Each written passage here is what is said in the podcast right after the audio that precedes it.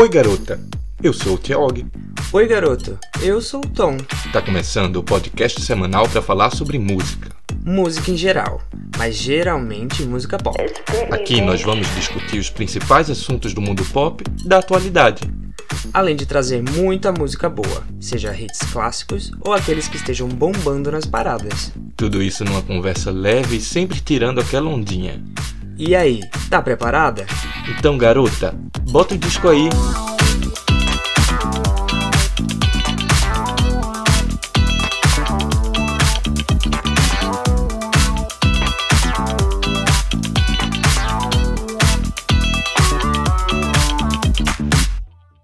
Garota? E aí, garoto? Eu sou o Tom. E eu sou Tia Og e tá começando a segunda edição do Garota Bota o Disco aí. Aê! Ai, muito felizes, muito felizes. Estamos aqui muito Estamos felizes. aqui muito felizes. então, galera, muito obrigado, muito obrigado mesmo por toda a, recep... a ótima recepção que a gente Sim. teve depois Ah, do nosso primeiro legal. episódio. Foi muito legal. passada. Sim. Nossa, eu, eu não esperava.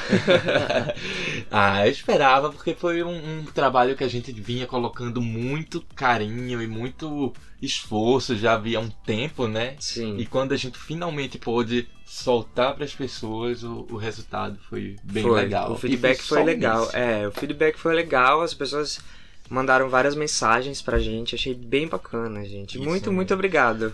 A se- a- o episódio passado foi mais uma introdução para que vocês conhecessem quem eram Tiaog e Tom. É. E dessa vez, agora para valer, a gente vai começar de verdade a falar sobre pop atual, recente, relevante. Hoje a gente vai falar sobre um assunto um pouquinho mais sério. A gente vai falar sobre o movimento Free Britney. Eu sou Free Britney. Eu sou Free Britney também. Então, assim, pra quem não sabe, esse é o movimento que tá rolando nas redes sociais, que tá dando uma olhada na vida da Britney pra Entender. entender o que tá acontecendo ali, porque tem umas coisas erradas. É, tem umas coisas bem estranhas acontecendo com a Britney Spears. E se você não tá por dentro do que tá acontecendo, esse episódio aqui é para você, porque a gente vai explicar. E se você já tá por dentro, então escuta a gente que a gente vai estar esmiuçando mais a história, então tá bem bacana. É, e vem participar. Se você já tá por dentro, vem participar dessa conversa com a gente, né? Vai ouvir nossa opinião sobre tudo que tá acontecendo e nos dar a sua, que é tão importante quanto. Isso. Lembrando que no fim do episódio nós vamos ler algumas mensagens que a gente recebeu em relação ao episódio da semana passada. Uhum. E antes da gente começar, tem aquele aviso de sempre, né? Sim, não esquece de seguir a gente nas redes sociais. Nós somos o arroba podcast garota em todas as redes. No Twitter, no Instagram, no Facebook. E outra coisa, não esquece de clicar em seguir aí em cima, ó. Nessa mesma plataforma que você está nos ouvindo, tem o botão seguir no Spotify, Sim, no Deezer, no. Google Podcasts, no Apple Podcast também, você pode nos seguir. E, mas no Apple Podcast, além de nos seguir, você pode também nos dar uma avaliação. Fazendo isso, Isso. você ajuda muito garota É, a ajuda a gente, cada vez galera. mais pessoas. Beleza? Vamos começar. Vamos começar. Garota, bota o disco aí. 2007. A Apple lança o primeiro iPhone. Um avião da TAM cai, deixando 199 mortos. Nicolas Sarkozy toma posse como presidente da França. Britney Spears raspa o cabelo. Na cultura pop, 2007 vai ser para sempre marcado como o ano em que nós assistimos, de camarote, o derretimento de uma celebridade até então adorada pela maioria. 2007 passa então a ser um sinônimo de um obstáculo a ser enfrentado. Se Britney sobreviveu a 2007, eu consigo passar por isso. Muitos consideram esse ano o ponto mais baixo da vida e da carreira de Britney. Na verdade, ele foi só o pontapé inicial de uma história terrível que vem se desenrolando até hoje. Quem diz se Britney sobreviveu a 2007, talvez não saiba que, na verdade, o ponto mais baixo da sua vida talvez seja agora. Britney, ainda hoje, em 2020, está lutando para viver dignamente. Britney Spears é uma mulher de 38 anos, multimilionária, que não tem direito de controlar o próprio dinheiro. Não pode morar sozinha, cuidar dos próprios filhos, dirigir, sair sem autorização, ela não pode receber visitas não autorizadas, não pode votar, ter um celular ou utilizar as redes sociais sem ser monitorada. Mas como chegamos a esse ponto? A gente quer contar essa história direito, sem pressa, passando todas as informações com a maior clareza possível, separando o que é fato do que é possibilidade baseada em evidências. Não queremos estimular teorias da conspiração loucas, mas analisar tudo o que sabemos para entender o que está acontecendo. Nós queremos saber o que se passa com Britney Spears porque nos importamos com ela e queremos que ela tenha seus direitos civis de volta o mais rápido possível. Para explicar melhor o movimento Free Britney, dar nossa opinião sobre ele e analisar suas possíveis consequências, a gente precisa te levar para um ponto em que muitas coisas que estavam borbulhando na vida da Britney finalmente explodiram para o ano de 2007.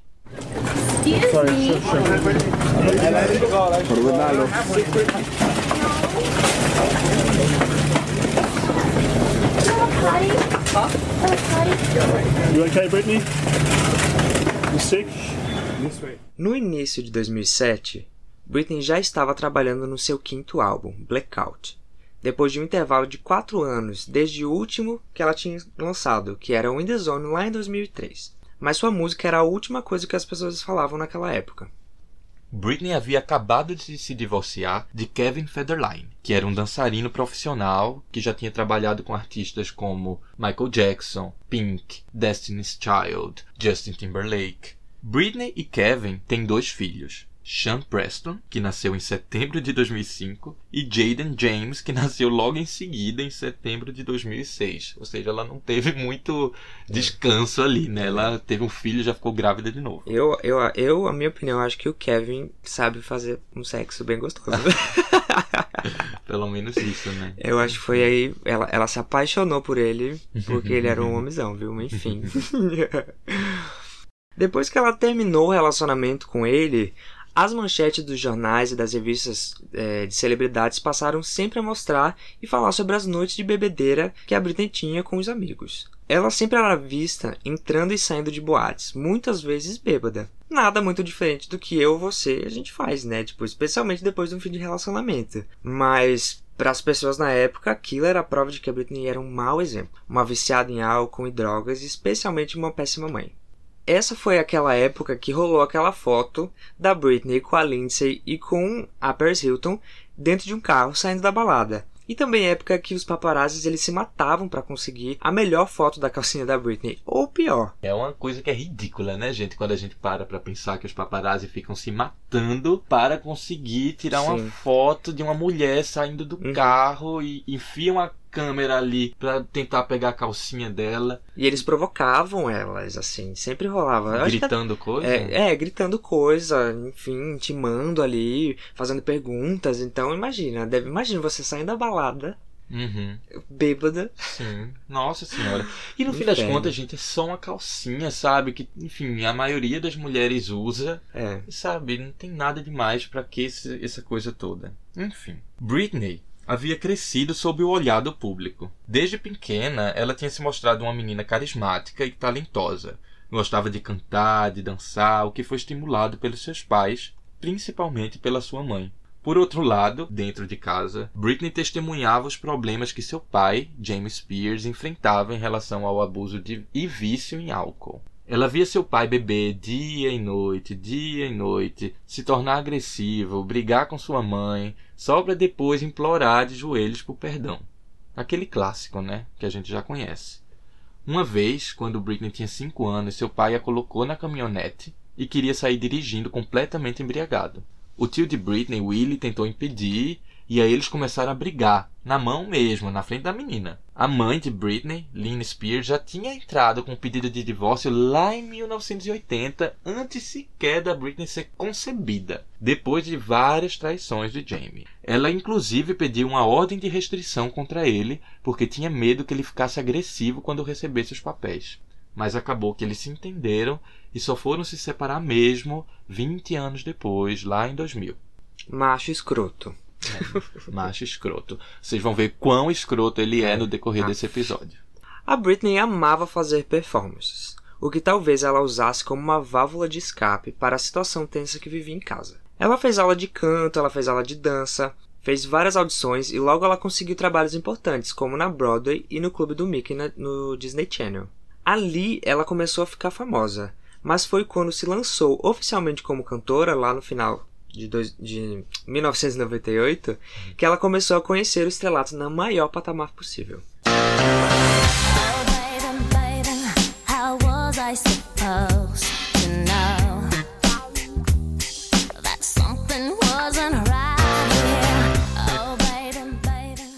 Ela era vista como a queridinha dos Estados Unidos, The Girl Next Door. Sabe, aquela menina que todas as outras queriam ser, que os meninos heterossexuais queriam namorar, que os meninos homossexuais queriam ser também. À medida que foi crescendo, Britney começou a ser vista e retratada como uma ninfeta. A moça jovem que marmanjo mais velho fica manjando, sabe? Aquele clássico que a gente conhece, aquele clássico podre. Seu trabalho também foi ficando cada vez mais sensual, e a partir daí o tratamento da mídia e de parte do público mudou completamente. As manchetes não eram mais tão amigáveis, a opinião pública muitas vezes a considerava um mau exemplo para os jovens, e principalmente os paparazzi começaram a pegar bem pesado. Começou um grande mercado em volta dos flagras de Britney Spears. Suas fotos eram as que os fotógrafos conseguiam vender pelos preços mais caros para as revistas todo paparazzi, então, queria tirar uma foto de Britney. E aí já viu, a vida dela virou um inferno. E isso sempre incomodou ela demais, demais. Não, não, não, não worry. Como a gente já comentou, em 2007 o assédio dos paparazzi estava pior do que nunca. Era muito, muito bizarro, gente. Se ela ia ao supermercado, era perseguida pelos corredores por dezenas de fotógrafos gritando e disparando flashes. Se ela ia à farmácia, eles não se continham, entravam também, mesmo que o local fosse pequeno, e ficavam fazendo perguntas super invasivas. Tem até uma cena clássica que você consegue achar facinho no YouTube, que a Britney tá chorando sentada na calçada em frente da casa dela, com seu cachorro no colo, quando uma multidão de paparazzi se aproxima, enfia 300 câmeras na cara da mulher e ficam ali, tirando várias fotos daquele momento horrível e sério pra caralho, a menos de um metro dela. É uma cena muito bizarra, é difícil de assistir, muito triste. É. Imagina a vida dessa mulher. É difícil mesmo. É uma cena que você vai assistindo e não acreditando que um ser humano tem que passar por isso. Why are you crying, Brittany? You okay, Brittany? Are you okay, Brittany? You should go home, Brittany. Do you need to talk to someone, Brittany? Brittany, I love your hat. Please go away. Can you go home, please, Brittany? Let's go away, let's go away, let's go away. Bom, nessa época, a Britney começava a se sentir cada vez mais pressionada pela sua equipe e pela sua gravadora. Ela não lançava um álbum de inéditas desde 2003. Então, imagina a pressão que ela, que era a galinha dos ovos de ouro, de todo mundo ao, ao redor dela, devia estar sentindo, né? Ela começa a desconfiar que as pessoas da sua equipe poderiam estar tirando proveito dela, além de não respeitarem suas vontades. Britney começou então a se sentir exausta, sufocada pelos paparazzi, pressionada pela maternidade, julgada como mãe pelo público e até mesmo paranoica por não confiar em ninguém ao seu redor. Então ela passou a sair para se divertir cada vez mais com seus amigos de balada e foi se afastando do resto do, das pessoas gradativamente, inclusive de pessoas que aparentemente se importavam com ela de verdade, sabe? É, foi mais ou menos nessa época que a Britney recebeu o pedido de demissão de Felícia Culota, que era uma antiga assistente que sempre acompanhava o trabalho dela, desde lá do começo.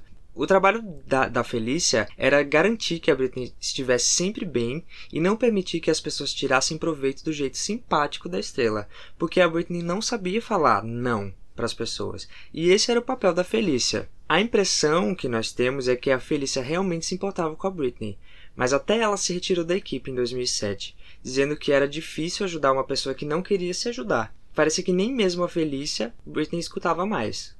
Em 15 de fevereiro de 2007, Britney deu entrada em uma clínica de reabilitação pela primeira vez, mas saiu de lá em menos de 24 horas. Já no dia seguinte, começou a série de eventos que mudaria a vida de Britney para sempre e entraria para a história como um dos momentos mais icônicos e tristes da cultura pop.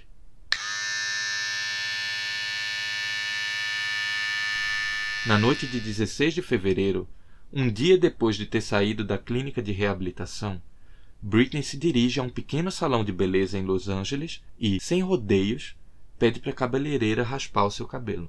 A mulher se recusa, perguntando por que ela queria fazer isso consigo mesma. Britney responde: Eu não quero mais ninguém me tocando. Como a cabeleireira se recusou a raspar sua cabeça, Britney pegou a maquininha e com as próprias mãos o fez ela mesma, diante dos olhares e dos flashes da multidão de paparazzis que observava tudo do lado de fora. Porque a Britney não tinha feito questão sequer de fechar as cortinas daquele local. Ela queria ser vista. Depois, Britney, seguida pelos paparazzi, sedentos para ver qual seria sua próxima loucura, vai a um estúdio de tatuagem e faz duas: uma cruz e um beijinho. Rebelde demais, né? É muito doido pensar que nessa época foi. Todos nós naquela época achamos que aquilo era um sinal claro que a Britney estava doida. Não tava, né? Ela não tava bem, né?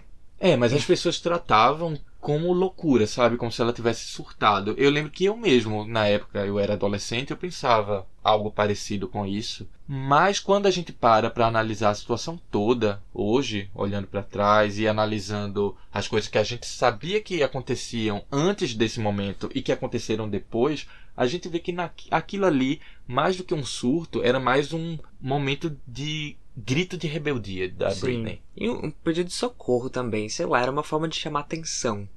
É, eu acho que era também Da- uma de forma uma forma de se diferente. afirmar, de dizendo, vocês não me controlam, eu consigo fazer o que eu quero, você, eu não vou ser essa bonequinha que vocês querem que eu seja, se eu quiser, aqui ó, eu raspo o cabelo. É. E é isso.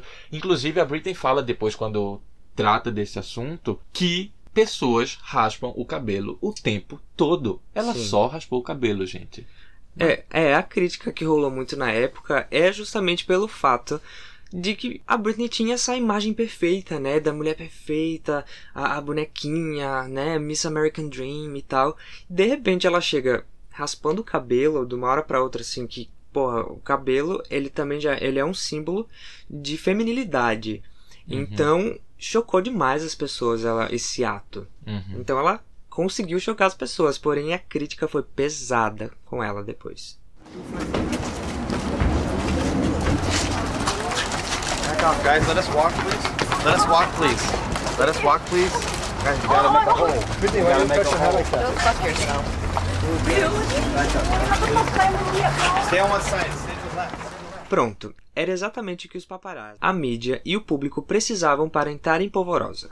Na manhã do dia 17, esse episódio estava já na capa de todos os jornais, telejornais e revistas. Celebridades que não tinham nada a ver com a situação eram perguntadas, em entrevistas, qual a sua opinião sobre a nova moda da Britney. Kelly, Britney Spears has shaved her head. Okay, are y'all kidding? Because somebody just told me that out there, and I think that's a joke. Is that a style that you would ever consider for She did yourself? not shave she her did. head. Are you for real? Absolutely. Wow. As fotos dela raspando o cabelo foram reproduzidas em todo canto e até hoje são utilizadas para ilustrar um suposto descontrole emocional. Ali, a opinião pública era uma só: Britney Spears está louca. Após esse episódio, Kevin Federline, ex-marido de Britney, entrou com um pedido de audiência de custódia de emergência para ter a guarda dos filhos. Britney, obviamente, ficou arrasada com essa notícia, porque os filhos eram as coisas mais importantes da vida dela. E ficar sem vê-los era a última coisa que ela queria naquele momento, que já era frágil demais para ela, né? Por isso, ela decidiu dirigir até o local em que Federline morava para ter uma conversa com ele. Porém, antes de conseguir chegar lá, os paparazzi descobriram seu plano, sua localização e passaram a persegui-la. Britney, óbvio, fica furiosa.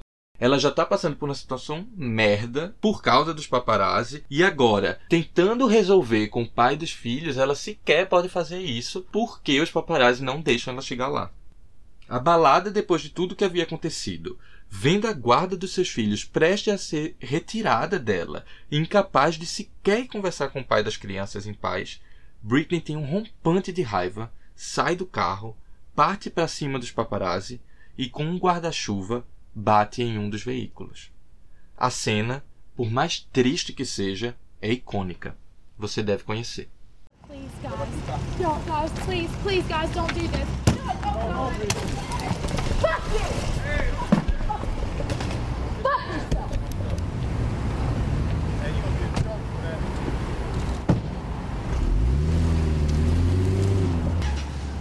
E logo depois desse acontecimento, supostamente houve uma reunião que rolou ali entre a Britney, a mãe dela, o Larry eh, Rudolph, que era um empresário dela na época, e o Kevin Federline. Nessa reunião, teria ficado claro para Britney que se ela não fosse para uma clínica de reabilitação e ficasse lá até o fim do tratamento, ela não teria a guarda dos seus filhos. Bom, se essa reunião de fato existiu ou não, não dá para saber com clareza. Mas o fato é que em 27 de fevereiro de 2007, Britney Spears deu entrada mais uma vez em uma clínica de reabilitação. E olha que bizarro. Esses locais não são apenas para tratar de dependentes químicos, mas muitas vezes servem como um local em que as pessoas podem recuperar o bem-estar mental com privacidade, sabe? Britney não teve esse privilégio, já que nem lá os paparazzi a deixaram em paz. Saíram fotos de Britney caminhando careca pelas dependências da clínica, o que é um absurdo. Outra coisa inacreditável que aconteceu foi o vazamento do resultado de alguns exames que Britney tinha feito na clínica, que revelaram que ela sofria de depressão pós-parto. O que explicaria muito daquele seu comportamento anterior, né? Sim. Enfim, as noites de bebedeira. É, eu acho que ela não queria muito enfrentar ser mãe, assim, sabe? Ela acabava deixando os filhos com babás e ia para as noitadas com, com as amigas, né? Uhum. Isso é uma coisa que acontece com muitas mães, né? De entrar em depressão pós-parto e acabar procurando outras saídas para não lidar com aquela situação ali. Enfim. E é uma coisa até um pouco, pouco falada, sabe? Sobre depressão pós-parto. Tem muitas mães que tem, sentem vergonha quando, sentem isso, porque Uhum. como assim uma mãe tá com depressão depois do milagre da vida? Sim, pois é. Em 21 de março, pouco menos de um mês depois, a Britney completou esse tratamento e ela saiu da rehab. A mídia e os paparazzis, claro, não haviam mudado seu comportamento e não a deixaram em paz, ainda perseguindo por todo canto e ridicularizando ela em todos os noticiários. Em abril, a Britney demitiu o Larry Rudolph, que era o empresário dela na época, por supostamente ter forçado ela a ir para a rehab. E aí é interessante a gente perceber algo que vai ser importante para a história, mais lá na frente. O pai da Britney ela sai, ele saiu em defesa do ex-empresário e afirma que se a Britney não puder ver os filhos, a culpa é somente dela. Britney responde através de um comunicado para uma revista que estava rezando pelo seu pai e que eles nunca tiveram uma boa relação. O que sabemos que é verdade, graças ao histórico de alcoolismo e agressão de James Pierce. Guarde essa informação. Em maio, Britney surpreendeu todo mundo ao, do nada, anunciar uma mini turnê em uma rede de boates chamada House of Blues, em algumas cidades dos Estados Unidos. A turnê se chamava M&M's Tour, que significa Mother, mãe, mais Miss, senhorita. Os shows tinham de 12 a 16 minutos só, sem grandes estruturas, sem grandes corpos de baile. Enfim, era bem simples. Era ela dançando com algumas dançarinas Era bem ali. podre. Era- É, ela foi muito criticada depois. E foi nessa época aí também que ela publica uma carta aberta para seus fãs, em que, em outras coisas, ela fala que Larry Rudolph, seu ex-empresário, quis controlá-la após o seu divórcio e tentou tirar vantagem financeira dela. Ela também diz: Eu sinto que algumas pessoas da minha vida fazem um caso maior de algumas situações do que o necessário. Eu também sinto que eles perceberam que eu estava começando a usar o meu cérebro e cortando alguns laços. Então eles queriam controlar mais minha vida do que eu. Eu acho que é normal para uma jovem garota sair para se divertir depois de um divórcio. Eu não fazia isso em muito tempo. Eu tenho 25 anos e ainda tenho muito a aprender. Eu vou cometer erros o tempo todo. E eu tenho certeza que todos eles vão provavelmente estar na CNN ou no Good Morning America. Eu sou apenas um ser humano, galera.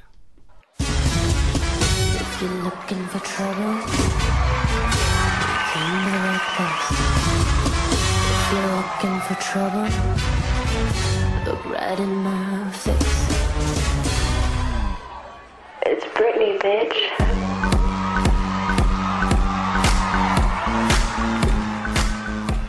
Em 31 de agosto de 2007, em meio a todo o caos em sua vida pessoal, Britney lançou o primeiro single do seu novo álbum, Gimme More.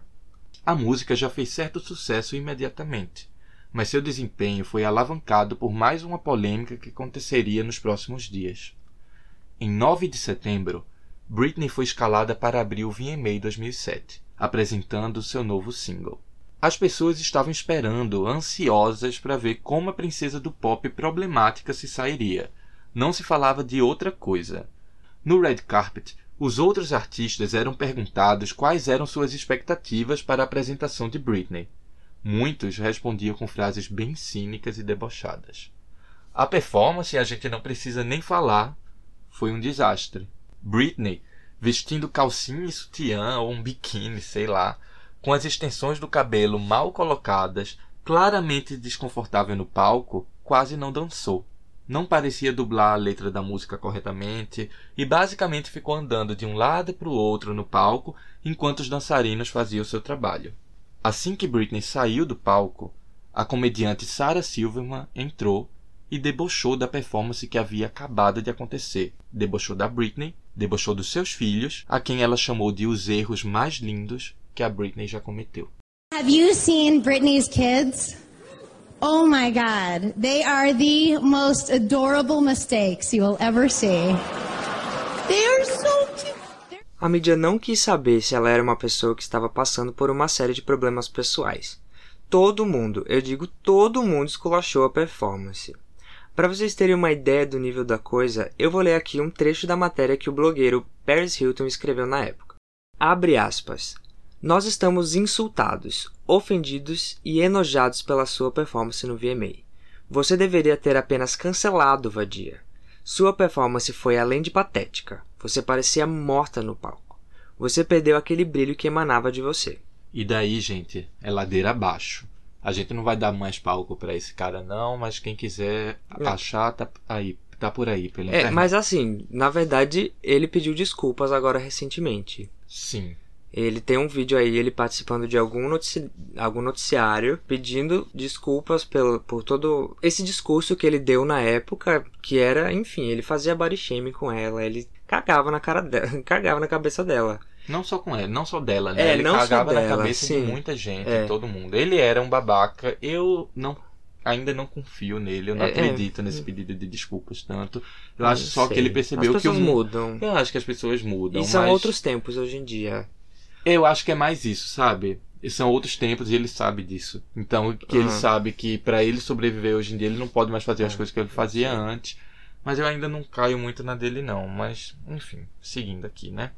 Bom, tirar onda com a cara de Britney era algo tão comum que até as pessoas que saíam em defesa dela passavam a ser ridicularizadas também. Quando Chris Crocker, um fã, subiu um vídeo no YouTube chorando, pedindo para que as pessoas deixassem Britney em paz e lembrassem que ela, olha só, era um ser humano que estava passando por problemas, ele também foi humilhado e ridicularizado em um episódio que a gente sabe que teve muito de LGBTfobia, né? Her song is called Give Me More for a reason because all you people want is more, more, more, more, more! Leave her alone! You're lucky she even performed for you bastards! Leave Britney alone! Please! Impulsionada pelo sucesso que Gimme More passou a fazer após o VMA, sim, apesar das críticas, a música ela cresceu muito após a performance. A Britney lançou o Blackout depois disso, que foi seu quinto álbum. Mesmo sem estratégia de promoção alguma, com todas as polêmicas da sua vida pessoal e das críticas que sofria de todos os lados na época, Britney lançou um álbum que é considerado até hoje um marco no pop. Um disco que marcou época e influenciou toda uma geração de álbuns de outros artistas que vieram em seguida. Para muitos fãs, é o melhor álbum da Britney até hoje. Tu ainda, tu acha isso? Então, para mim, não. Eu prefiro o In The Zone, mas eu acho que é mais por uma questão nostálgica de, enfim, da minha vida. Mas eu gosto muito do Blackout. Black- Blackout está no meu top 3. Entendi. E, você, e tu gosta? Eu gosto muito, eu acho que talvez seja o meu favorito da Britney, sim. E, e é inegável que ela influenciou muita gente que veio depois, Sim, né? Foi o divisor de, de, de águas ali. que pra trouxe o pessoa- que? A- O EDM, assim, de volta, com mais É. força, assim, né? Uhum. É, influenciou o The Fame da Lady Gaga, que veio Sim. depois, o The End do Black Eyed Peas, que Sim. também veio nessa mesma Todo o pegada. pop depois. daquela época né, foi influenciado por esse álbum da Britney. É nessa época que começa a ganhar destaque nessa história uma figura que vai ser muito importante daqui pra frente. Sam Lufty, que Britney havia conhecido alguns meses antes em uma boate e que passou a ocupar um papel equivalente ao de empresário da Britney. Mas a relação deles era mais do que isso. Eles passaram a ser inseparáveis. Sam Lufty frequentava a casa de Britney Spears, eles passeavam juntos, saíam juntos, enfim, eles pareciam bem amigos. A influência de Sam Lufty na vida de Britney começa a ficar muito, muito grande, o que a família dela odeia. Os pais de Britney afirmavam que Sam Lufty a drogava, cortava as linhas de telefone da sua casa e pareciam tomar conta da sua vida, da sua casa e das suas finanças. Não há nenhuma evidência pública dessas acusações. Outra coisa que aconteceu também em 2007 e que vai ser muito importante para entender o que, o que aconteceu nos meses e nos anos seguintes é o seguinte: a Britney teria enviado um e-mail para o seu advogado, muito assustada, reclamando que uma mulher estranha chamada Lou Taylor, que ela não conhecia, estaria a stalkeando e enviando coisas para sua casa. O e-mail diz o seguinte: Abre aspas. Gary, já que você é meu advogado, apesar de eu não saber se você está realmente tentando me proteger ou não, tem uma moça doida chamada Lou Taylor que tem enviado coisas para minha casa. Como ela conseguiu meu endereço? E por que você não consegue pará-la? Eu não a conheço. Ela é uma stalker. Ela está assustando a mim e aos meus bebês. Se ela sabe onde eu moro, ela pode simplesmente aparecer aqui. Ela me mandou a porra de um chapéu rosa e escreve como se fosse minha mãe. Ela tem me stalkeado desde Malibu e isso tem que parar. Porque eu não tenho segurança em casa. E Sam se recusa a ficar comigo toda noite porque ele tem mil cachorros para alimentar. Ela fica dizendo que eu estou possuída e que precisa vir e matar esses espíritos. Eu estou pedindo ajuda, por favor. Essa comunidade segura construída não consegue nem evitar a correspondência de stalkers de chegar na minha porta? Nós dissemos um milhão de vezes para ela me deixar em paz, mas ela agora disse que ia visitar a porra do meu pai bêbado em Kentwood. Eu não ligo para ele, mas ela poderia facilmente achar minha mãe e machucá-la. O que eu devo fazer quando Sam não está aqui? Eu estou assustada. Você pode ligar para ele e dizer que é importante que ele fique aqui toda noite? Porque parece que ninguém está me ouvindo. Agora ela me mandou fotos dela e um homem e borboletas. Ela realmente é doida. Você se importa se eu morrer? Porque se eu morrer, eu não posso assinar seus cheques. Sua cliente, Britney Jean Spears. Fecha aspas. Enfim, né? Que Isso daqui, gente, quando eu fui traduzir, eu tive que fazer um esforço, um esforço maior porque a Britney não usou nenhuma vírgula nesses negócios todos. Então fui supondo onde era as mas. Ela tava puta, imagina lá escrevendo. então, mas sabe o que é interessante aqui nesse meio? Eu acho duas coisas. Pensar que nessa época a Britney não tinha segurança em casa, uhum. o que é uhum. um contraste muito grande com o que aconteceria com ela em seguida, né? Eu acho que talvez ela até tinha, mas não devia ser do jeito que é hoje em dia, do jeito que se tornou depois com o pai dela, né? É, ela disse aqui claramente que ela não tinha segurança em casa, né? Enfim. Oh, ok. E além disso, a relação super próxima que ela tinha com Sam Luft, que era o empresário dela nessa época, em que ela Que dormia que lá, dormi- né? É, dormia lá e que ela tava reclamando que não podia dormir toda noite. Enfim, frequentava muita casa. É pra vocês terem uma ideia de como Sam Luft influenciava Britney nessa época. Uhum. O que a Britney não sabia, porque nessa época ela já estava bem afastada da família dela, era que a Lou Taylor já tinha dado um jeito de se infiltrar em seus familiares. Àquela altura, ela estava trabalhando como representante da Jamie Lynn Spears, que é a irmãzinha dela, lá do seriado, quem, quem lembra? Zoe 101, eu adorava. e também como gerente de negócios do seu próprio pai, o James Spears. Britney não sabia, mas vivia seus últimos momentos de liberdade.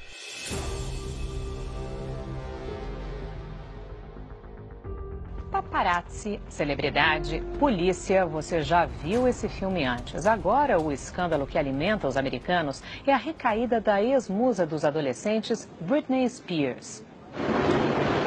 Helicópteros, emissoras de TV e mais munição para os paparazzi.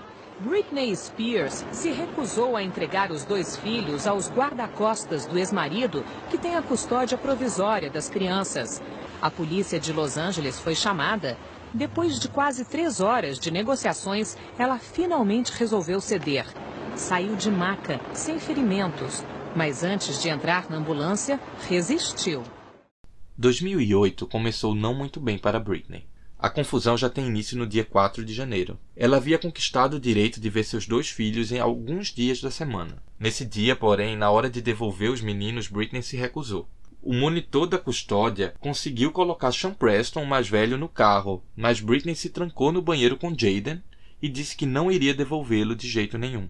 A polícia foi acionada e, depois de horas da equipe policial tentando convencê-la a entregar o garoto, ela finalmente abriu a porta do banheiro. O menino foi entregue para os policiais e Britney, por sua vez, foi colocada em uma maca e levada à força para o hospital. As autoridades afirmaram que ela estava sob efeito de uma substância não identificada. Pelas regras das internações forçadas, ela deveria ficar internada por 72 horas, mas saiu do hospital já no dia seguinte. O que é muito suspeito, né? Porque se Britney estava tão instável a ponto de ser levada à força para o hospital, como ela pode ter sido liberada tão rapidamente? Bom, a Aline Spears, que é a mãe da Britney, ela afirma em seu livro que há muitas semanas já havia sido arquitetado discretamente um plano para internar a Britney e estabelecer uma tutela para cuidar dos seus negócios. Esse plano estaria sendo arquitetado por James Spears, o pai escroto da Britney, com que vale lembrar que ela não tinha uma relação boa, e a tal da Lou Taylor, que era a gerente de negócio deles. Sim, aquela mesma mulher que a Britney tinha afirmado que tinha stalkeado ela e amedrontado ela. A essa altura, Lou Taylor já estava infiltrada na família da Britney. Ela chegou a dar entrevistas para a televisão representando a família. Essa Lou, ela tem uma empresa, a TriStar Sports and Entertainment Group, que teoricamente é especializada em cuidar dos negócios de artistas e esportistas, mas parece que ela tinha achado uma especialização muito mais interessante, a de cuidar do patrimônio de pessoas consideradas incapazes. Para vocês terem uma ideia, ela tentou utilizar essa mesma estratégia para conseguir direito de tutela para cuidar dos negócios da Lindsay Lohan, o que não só aconteceu porque o pedido foi negado pela justiça. Britney não teve a mesma sorte. Lynn Spears afirma que o plano original de Jamie e Lou era levar Britney internada no dia 22 de janeiro, mas Lou teria pedido para esperarem mais um pouco, pois sentia que Deus assim o queria. Ai, meu Deus. Tá.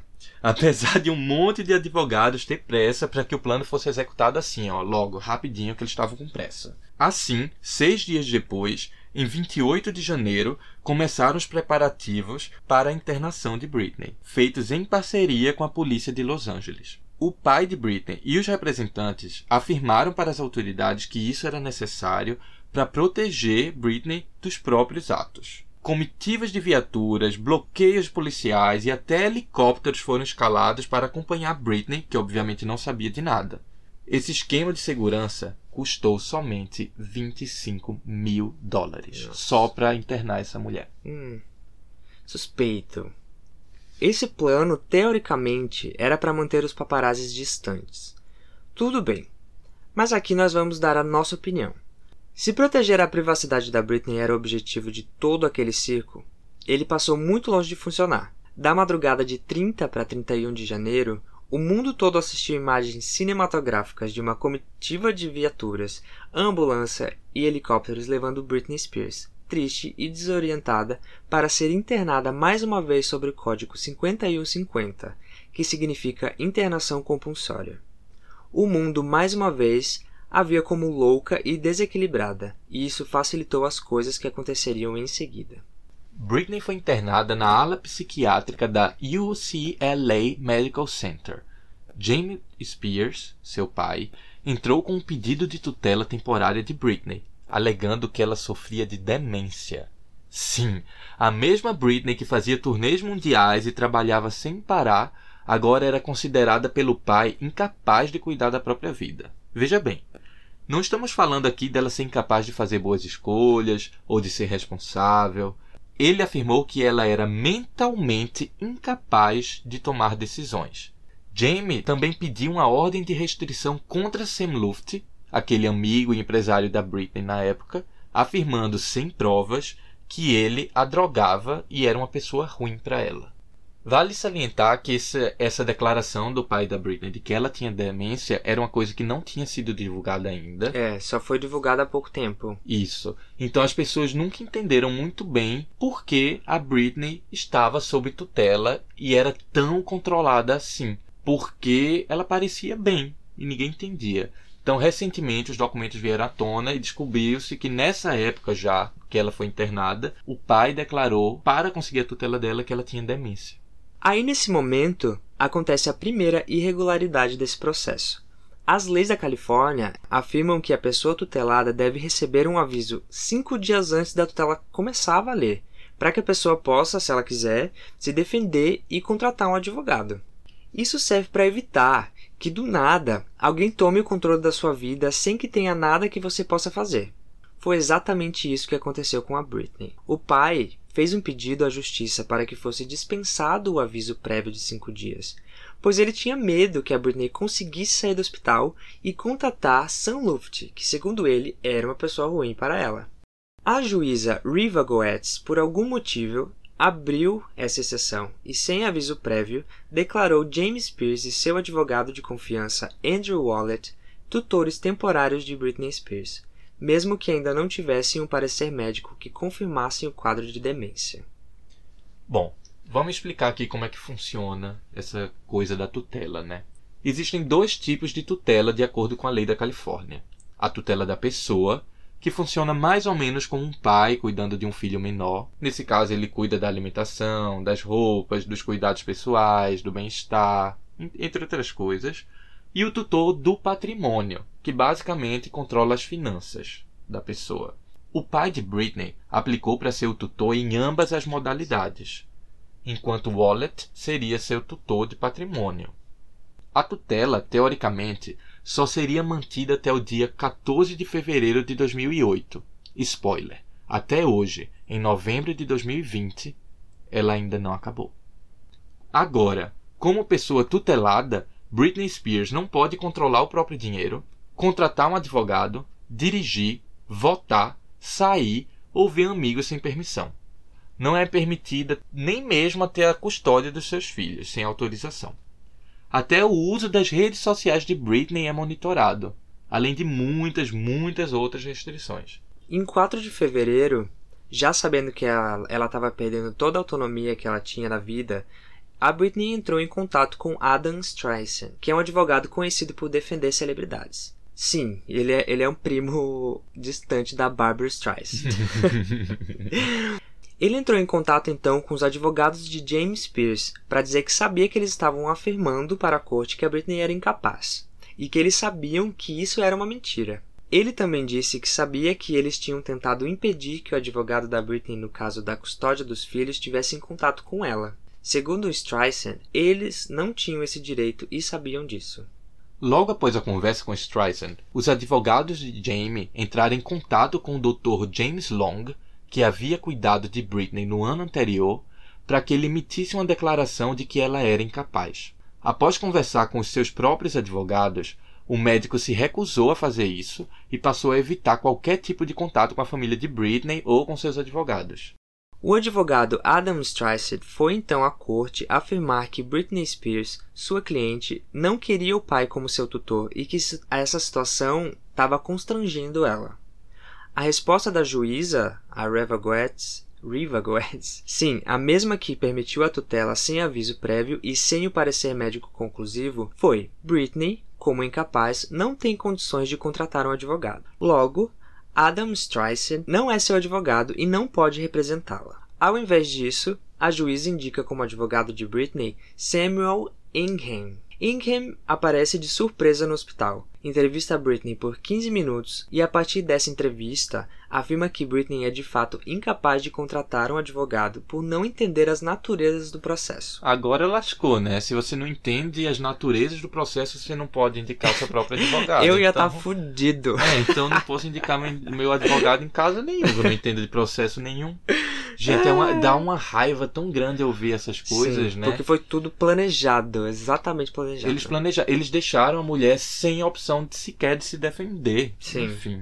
Tipo, o plano ele tava dando certo. Britney estava encurralada na tutela, sem ao menos poder contratar um advogado para se defender e sair daquela situação.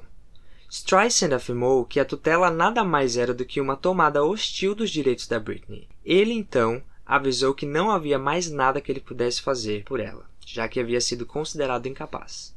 Nessa época, a tutela de Britney conseguiu uma declaração de um médico chamado Edward Spars, afirmando que ela era de fato incapaz. A partir de agora, Jamie podia limitar quem visitava Britney, substituí-la em qualquer sessão da corte, escolher segurança, mudar fechaduras da sua casa e acessar qualquer documento médico.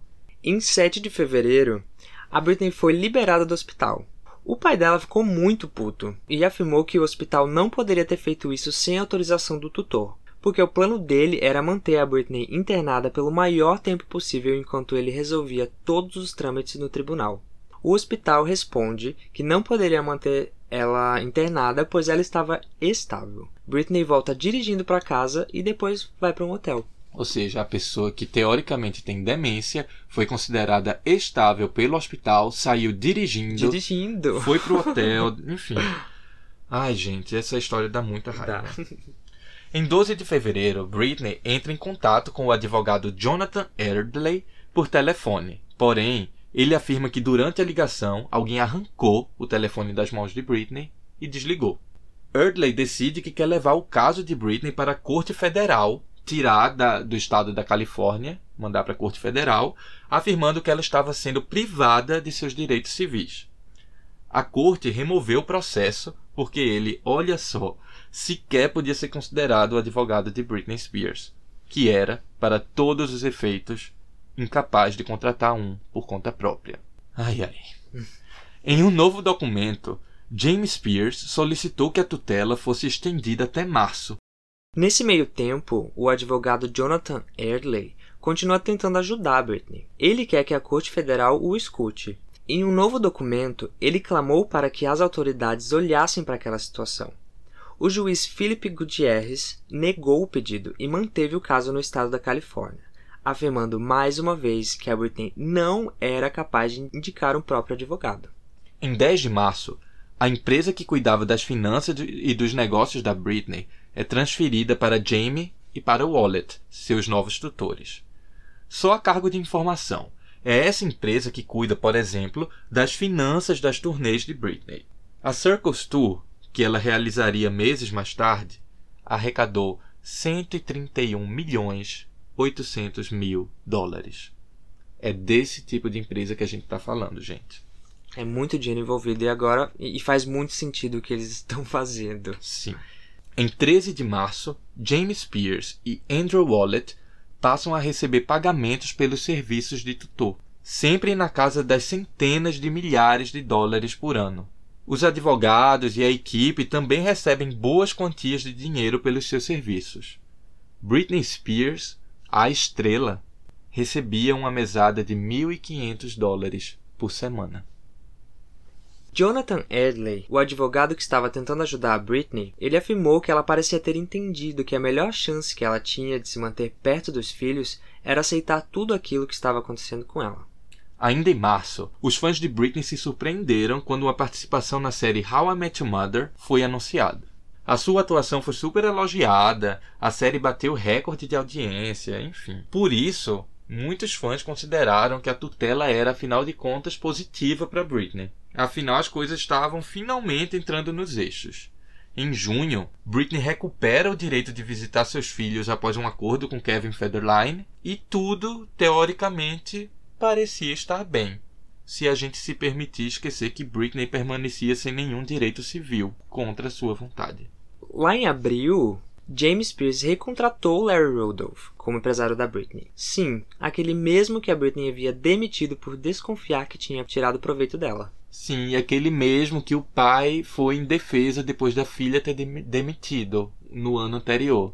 Todo mundo da mesma laia. Tudo da mesma laia, sabe? o mesmo empresário que a Britney dizia que estava tentando tirar proveito. Ai, dá raiva, dá muita raiva, gente, muita raiva. Em setembro de 2008, ela volta ao VMA um ano após o fiasco da apresentação de Gimme More. Mas o que se vê por lá é o exato oposto do que aconteceu no ano anterior. Britney está aparentemente bem, sorridente, naquele look clássico dela do vestido prateado, né, cabelo cacheadinho, Aquele sorrisão dela. aquele bem- sorridão, sorrisão olhando de um lado para o outro. Ela tava muito linda. Ela, Ela realmente linda. belíssima. E ela parecia de fato radiante, sabe? Porque, apesar.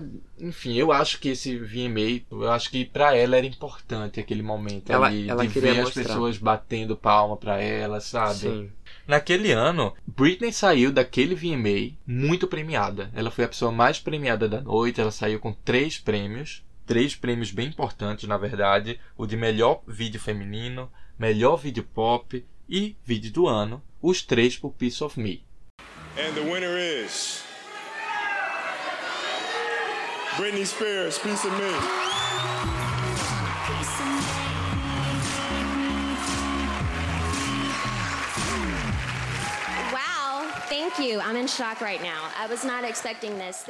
O curioso é que em todos os seus anos de carreira anteriores, Britney nunca havia ganhado um prêmio sequer no VMA. Agora, um ano após ela ser humilhada em rede nacional naquele mesmo palco, ela ganha três de uma vez. O que pra mim é muito estranho. É, é, assim, eu acho que esse VMA foi comprado. É.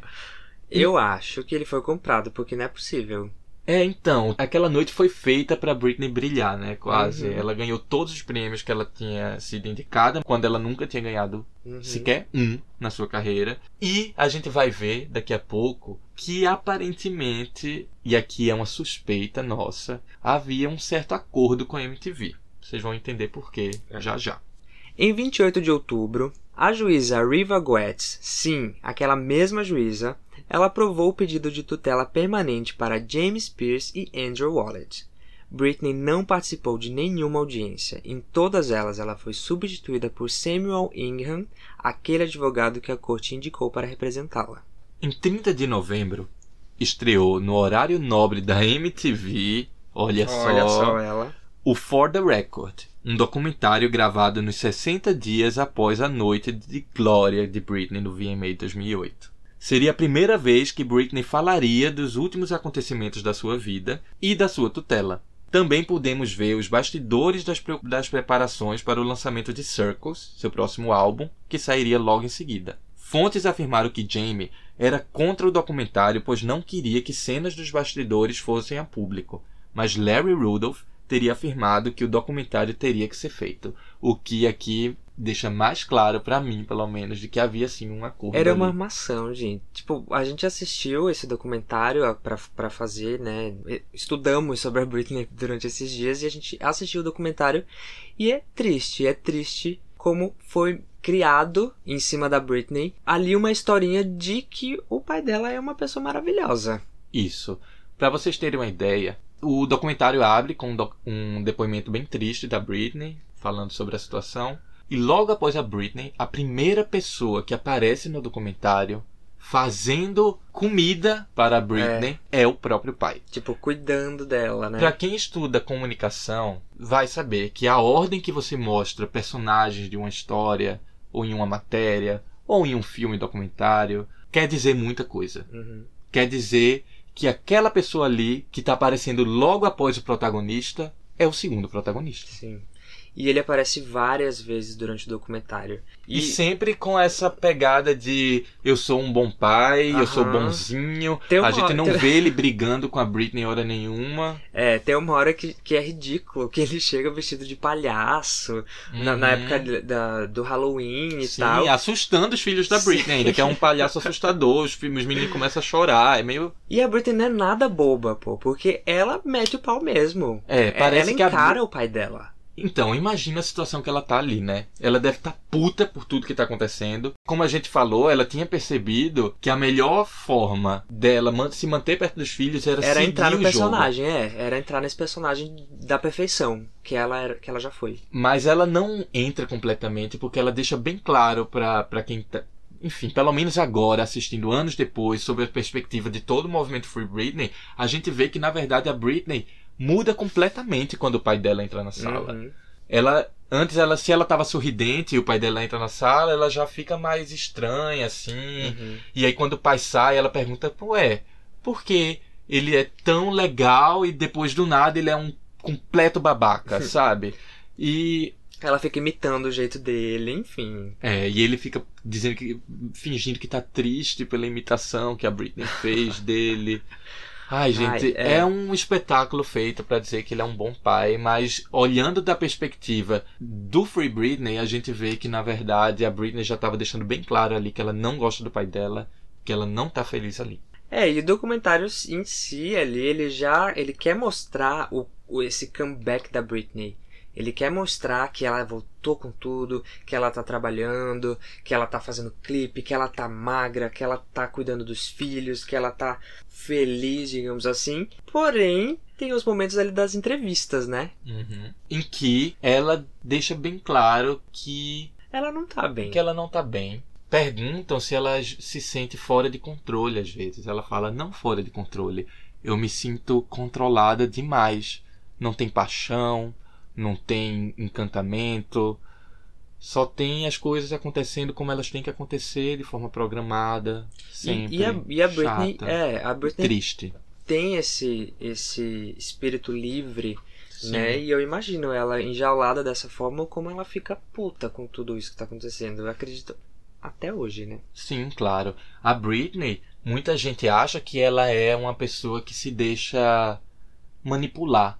Muita gente criou na cabeça o, essa história de que a Britney é. Ela só chega no estúdio e canta o que mandam ela cantar. Isso eu acho que não é verdade. A Britney, desde pequena, ela é uma pessoa que gosta de Eu criar. acho que depende que muito gosta de dos trabalhos. Depende muito dos trabalhos. Sim, eu acho que às vezes sim, mas eu acho que ela não é completamente manipulada como as pessoas acham que ela é, entendeu? E que ela não tem nenhum, nenhuma mão ali do, dela no trabalho dela, que é o que a maioria das pessoas falam normalmente. Não é o caso, ela é uma pessoa que cria, ela é uma pessoa que afronta, ela Uhum. não é o tipo de pessoa que aceita calada as coisas. Uhum. Inclusive, a maior parte dos problemas que ela se meteu é por causa disso. Sim. Aí, logo depois, em dezembro de 2008, ela lançou Circles, que foi o seu sexto álbum, que veio com hits gigantescos como Womanizer e a faixa título Circles.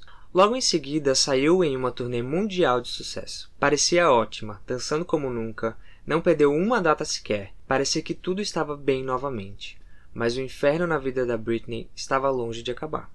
Na semana que vem, a gente te conta os fatos que se desenrolaram de 2009 até os dias de hoje. Tem bilhete de socorro entregue às escondidas, a própria Britney fazendo uma ligação para contar que seu pai a está ameaçando, o cancelamento da residência em Las Vegas e a luta de Britney, mais forte do que nunca, para se livrar da tutela do seu pai. Semana que vem, aqui no Garota.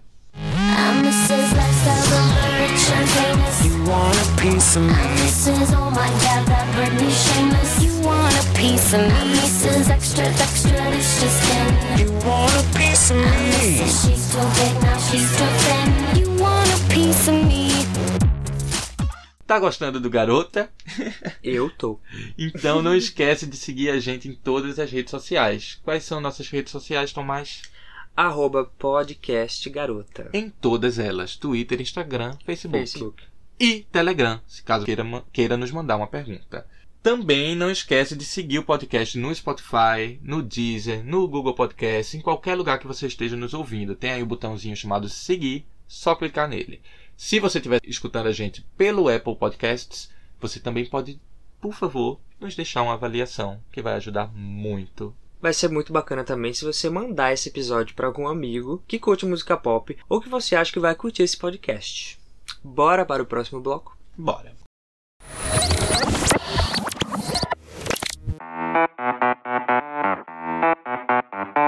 Garota, bota o disco aí.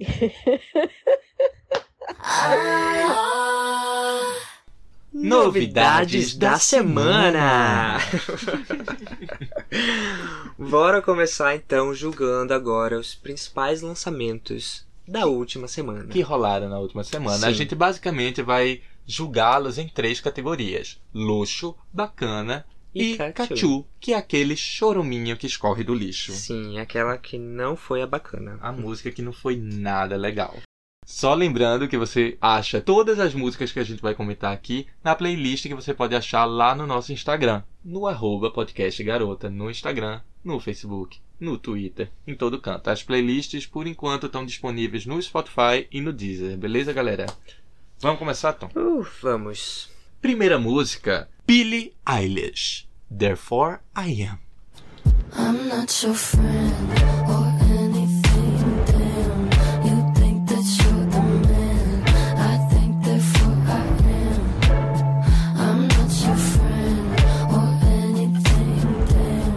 Gente, eu amei o clipe dela. Fazendo a zorra, ah, fa- correndo pra caralho lá no shopping Rio Mar de Recife. Toda brincalhona, meu Deus do céu, eu amei. Tu gostou? Ai, eu achei engraçadinho, tá ligado? Tipo, Entendi. eu, eu, eu super. É um, é um sonho da minha vida. Eu queria muito passar por isso na minha vida, sabe? Sair correndo no shopping, pegando as comidas assim, olha, comendo, não sei o que. Sei como é, sei como é. Eu amei a música, eu achei a música legal, bem legal na verdade. Luxo a música, eu É. diria. É assim, é bem a vibe Billie Eilish, mas tem uma coisinha diferente, eu gostei. Eu gosto Ela é muito mais da Billie. animada, né? Ela, ela tava vindo com umas músicas mais downs, Mais assim, melancólicas, diria. Essa ela é mais agitadinha, né? Sim, como ela, ela tem várias músicas agitadinhas já, né? No, no histórico dela, no álbum dela, no EP que tinha antes, mas de fato as- os últimos singles estavam melancólicos. Dessa vez ela veio com música mais animada, que eu gostei, achei muito boa. Mas o É, clipe, achei. amigo, eu achei um grande cachu. Sério, eu achei bem ruim aquele clipe. Eu achei. Ah, eu achei. Ah, não é nem ok. ruim, é só que, tipo, a- é como você falou do Rio Mar, a filha do dono do Rio Mar podia gravar esse clipe tranquilamente Ah, numa noite pedindo a chave do Rio Mar pro pai dela, sabe? Ah. Ai, não sei. eu faria. É, foi um clipe que ela mesma dirigiu. É um clipe de, legal. de quarentena, né? Tem isso também. Ah, mas me poupe. A, é, a Billie Eilish fez um show, uma live de quarentena, que era ela sozinha, que foi referência de live. Puta, um puta show do caralho. Com efeitos especiais em todo canto. Mas, Essa ah, desculpa da quarentena não vale bem. pra Billie Não, Eilish. não é desculpa, não. É só, tipo. é isso aí. Não, eu gosto muito da Billie. Então, tipo, eu assisti o vídeo assim, tipo, ai, ela já fez clipes tão bons, sabe? Que é Ah, triste que ela tenha simplesmente feito um clipe em plano sequência num shopping, andando pra lá e pra cá. Tu sabe dizer se esse single ele faz parte de alguma coisa? Ele vai ah, eu não ele... sei dizer, eu acho que é só Porque se single for, por tipo, o enquanto. single de. Tipo, o primeiro single do, do álbum que ela vai lançar é babado com esse clipe. É, assim, então, né? eu acho que é só single mesmo, assim, não, eu não lembro dela Entendi. falar de ser de um álbum, não. E aí, então, pra você? Pra mim, a música é luxo, o clipe é cachu. Eu dou bacana pros dois. Eu dou bem bacana, assim, achei bacana. Então, na média, a minha média diria que é bacana também, né? Se o... A minha média. É, mas se o clipe é luxo. Não, contrário. Se o clipe é cachu e a música é luxo, então tudo pra mim é bacana. É. Eu diria que É isso, né? Vamos pra próxima agora. Que é a Urias. Urias. Com racha. Eu não vou mais voltar. A lei da rua é diferente, aqui é ratatá.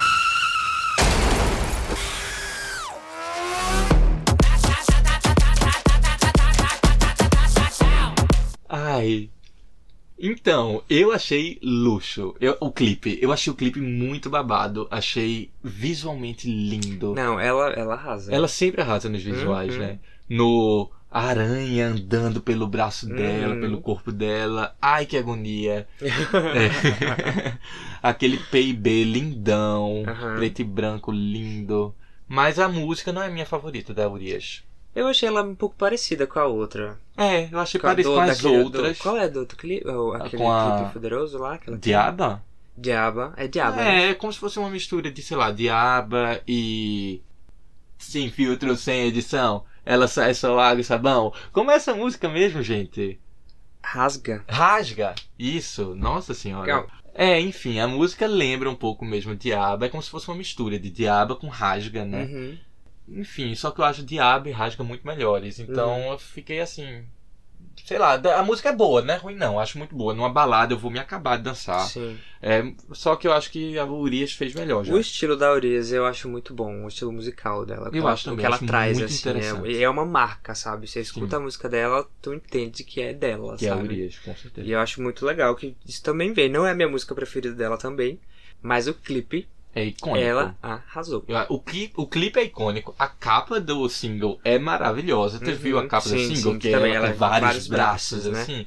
Muito bom, Urias. Sim. Sério, visualmente você é incrível. Parabéns. A música, a música não é ruim, não. A música é bacana. Bem bacana, na verdade, mas é porque ela tem músicas que são muito luxo, entendeu? E tu, Eu- o que é que tu achou? dou- é, Não, eu concordo muito com o que tu disse. Vai ser, eu vou dar luxo. Azul, então. Vamos para a próxima.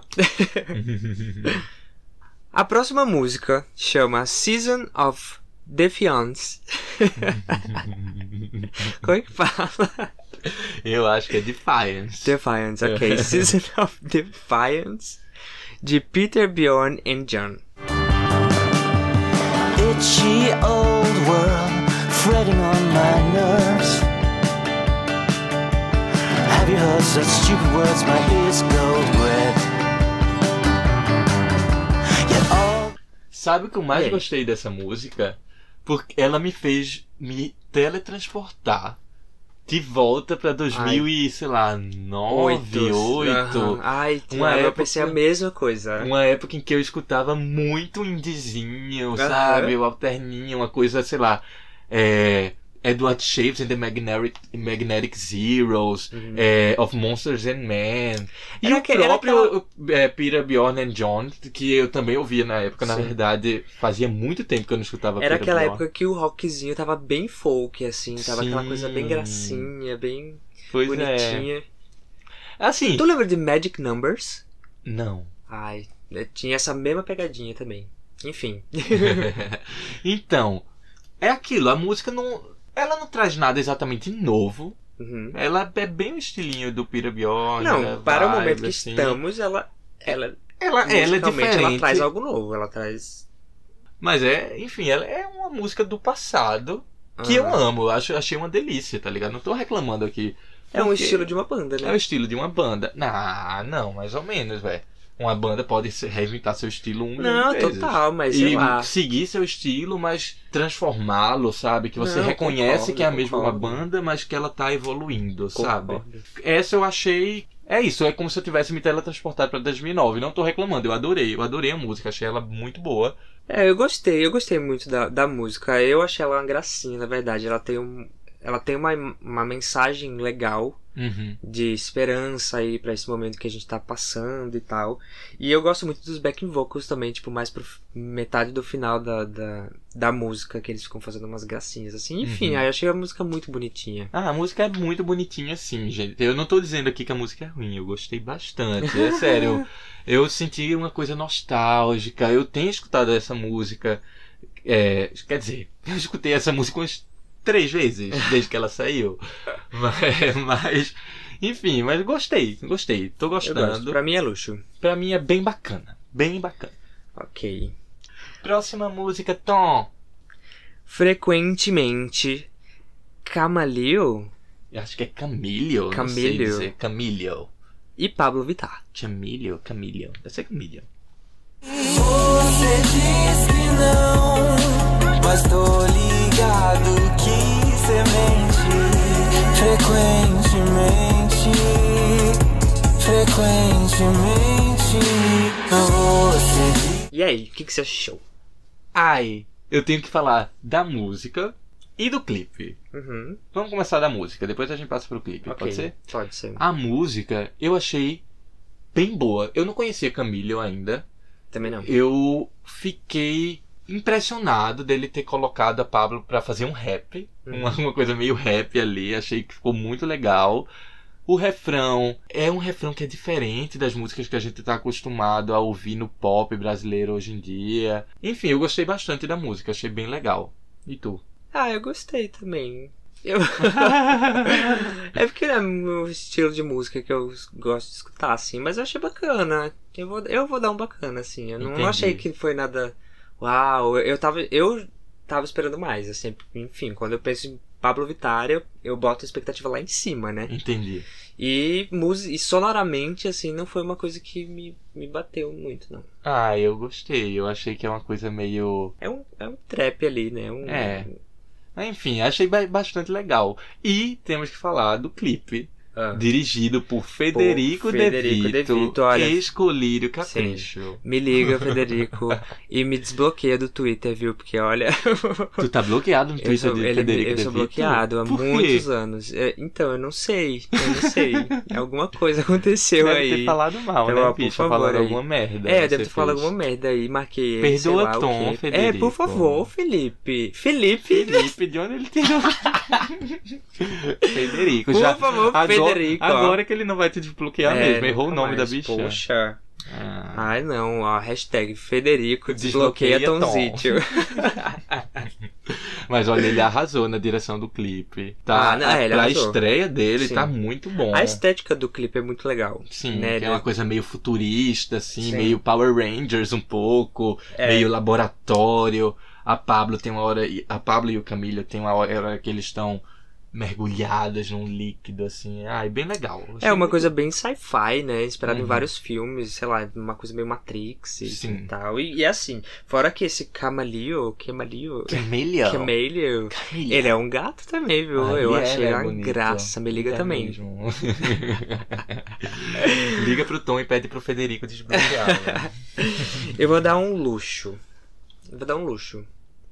Ué, passou aqui dizendo que não que achou a música. Não, a música eu não gostei muito, não, mas o conjunto é, é um luxo. tipo de é um tipo de clipe que enaltece a música, é tipo 911. Entendi. Ai, não, achei a música muito boa. Eu vou dizer que a música é bem bacana. Bem, bem, Uhum. bem bacana. E o clipe, luxo, pra uma estreia, pra estreia do Federico, achei o clipe bem luxo. É, parabéns, Federico. Parabéns, Federico De Vito. Um abraço. Arrasou. Próxima música. Tremelique com Ruxel, Rooks on the beat. Lesha e MCWM.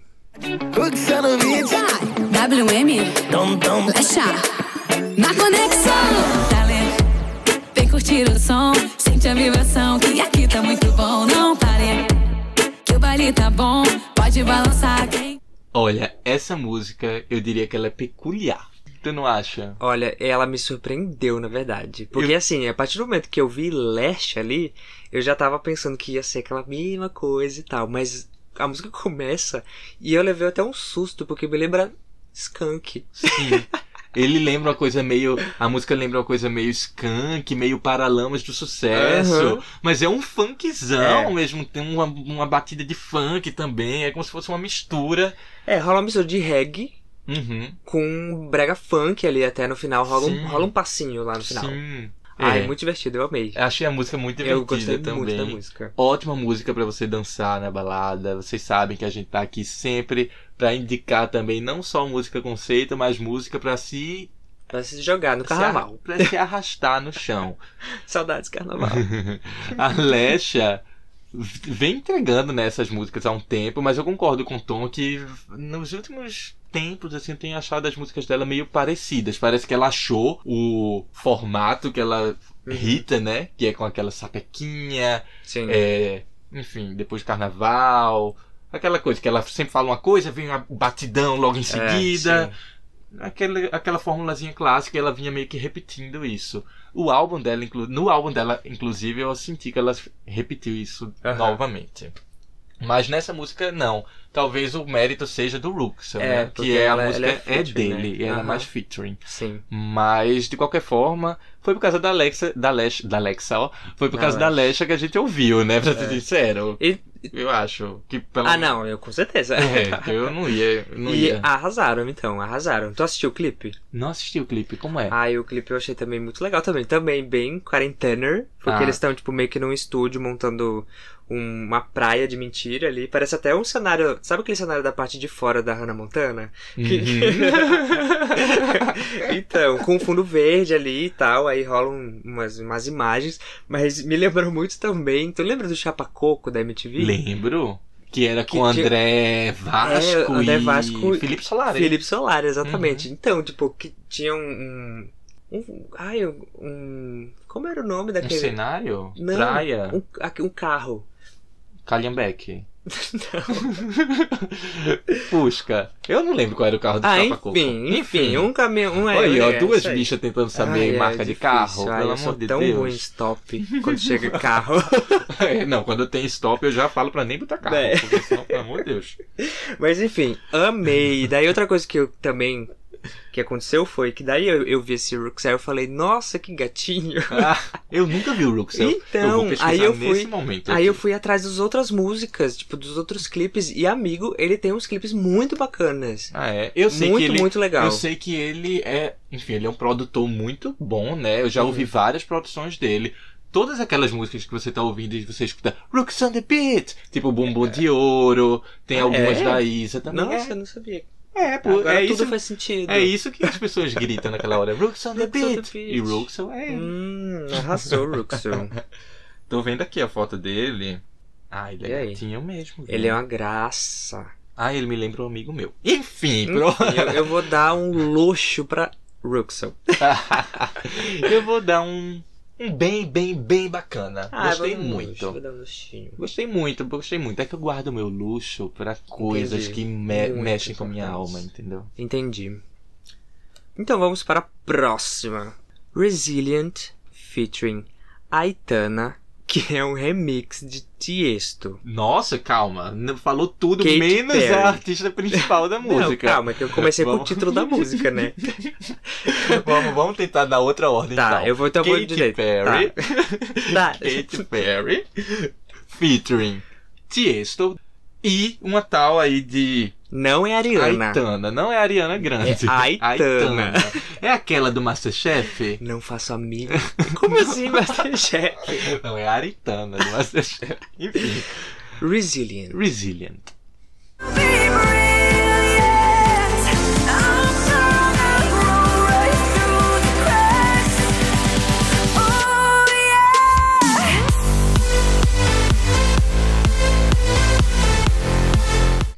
E aí?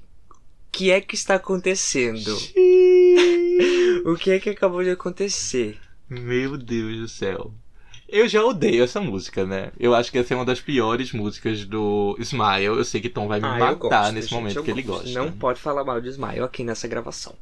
É, eu tô falando mal dessa música específica, mas poderia falar de muitas outras do Smile também.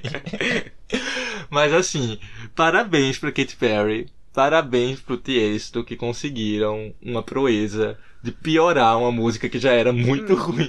Então, olha, eu vou te falar. No começo da música, eu até fiz tipo assim. hum, Eu também, eu, vi- também. No eu início eu fiquei tipo, hum, será que vai ser será? boa? Vai Será que ele melhorou a música? Porém, quando começou aquele bate-cabelo lá de 2012, Nossa porque assim, eu fui Senhora. transportado para 2012 com essa música, assim. E não gostou nesse caso, né? Porque lá com Pira Bjorn você gostou Não. de ser transportado É, pro é, passado. exato, Agora exato, você não gostou. Exato. Não, não. Porque, nossa, gente, a gente, a gente- estamos evoluindo musicalmente aí. Um remix, geralmente os remixes eles fazem parte da época que vivemos, né, musical. Uhum. e daí chega Tiesto e faz esse grande cachu. Pois é. Não dá, não, Não dá. dá. Katy Perry, ó, Katy Perry, tô sabendo que vai ter apresentação tua agora no no American Music Music, Awards. Awards, agora acho que fora essa semana na outra. Vamos lá, por favor, O que será que ela vai acerte. performar? Pior que falaram, mas eu não lembro agora. Eu- ah, eu acho que. Ah, não- é que eu não lembro o nome da música. Not in the world. Not, not the end of the Não, world. é aquela que parece um coralzinho, assim, no final. Que tá no final do, do álbum. Tucked? Não. Vamos lá, vamos lá. Eu, eu só não consigo lembrar o nome das músicas. Only Love. Vixe, Maria. Ah, Provavelmente vai ser aque- aquelas. aquelas apresentações, assim, tipo We Are the World, sabe? We Are the World. Tá bom. Só que com uma música que não É. chega nem aos pés, né? Enfim, não tô, tô parecendo hater da Katy Perry. Não sou, gente. É sim. Eu não sou, não. Tom sabe disso. Eu gosto muito dela. Eu acho ela Te incrível. amo, Katy Perry. Porém, o Smile pra mim não dá. Não dá. Tem Tá uma, tem uma outra gata. música que dá, mas. É. Enfim, a gente não tá aqui pra julgar o Smile, não, tá? Tá, tá bom. Então vou julgar essa. Eu achei Cachu. É, não, pra mim foi Cachu também. Desculpa aí, mas não, não rolou. Nossa, esse é o primeiro Cachu. Da semana. Não, esse é o primeiro Cachu do Garota. Do Cachu duplo.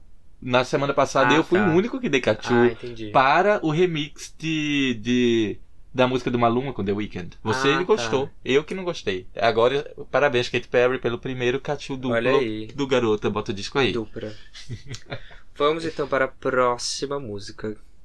Agora a gente vai entrar, galera, no Melhores da Semana. Cada um de nós escolheu um lançamento que, para nós, foi o melhor que saiu nos últimos dias. Sim. E Eu aí, vou Thiago? começar. É, qual é o seu? O meu é para Ludmilla, Rainha da Favela. Entre becos e vielas, rainha da favela. Foca no meu bumbum.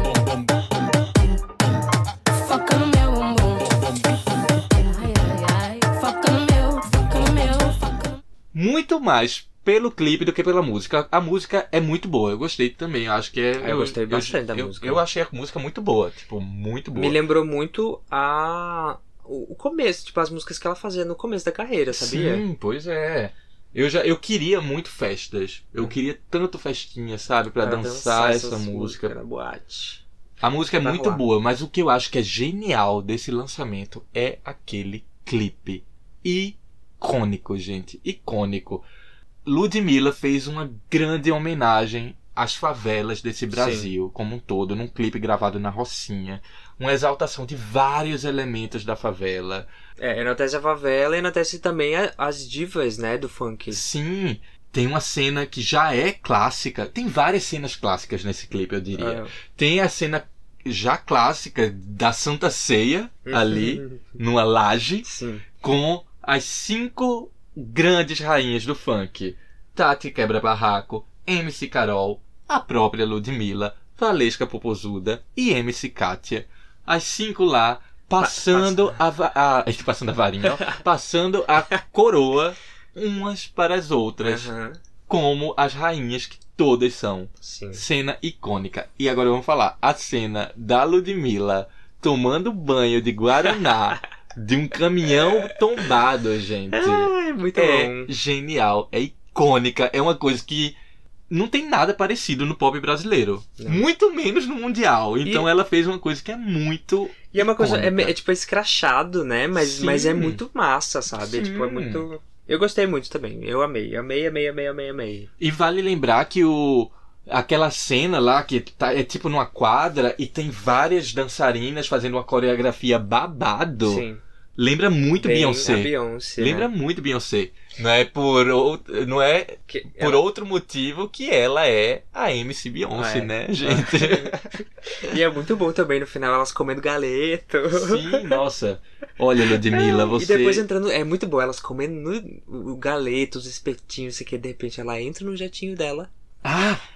Isso é muito importante. E vai, vamos. É, e tu sentiu também uma pegada aí, Ludmilla, dando a entender Hum. que vai dar próximos passos internacionais Parece em espanhol. sim, porque ela fala espanhol. Ela né? fala em espanhol, falando tipo, nos, nos vemos pronto, tipo, nos vemos em breve. Uhum. E, tipo, segue o avião. Ou seja, eu acho que ela quis dizer que ela vai começar a se aventurar em espanhol por aí.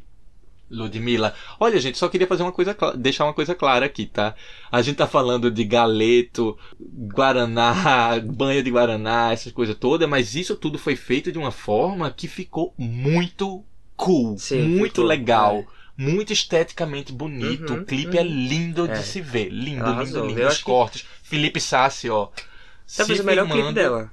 Com certeza, o melhor clipe dela. Felipe Sassi aí se, se firmando como o melhor diretor de clipes do Brasil, na minha opinião. Ludmilla, luxo pra você. Luxo. Também dou um, luxo- um luxão pra ela. Agora vamos para a- o meu melhor lançamento da semana, que, muito ironicamente, Não é o meu. é, não é do Thiago, mas é o meu. Que é a música Na Tela, da Peach.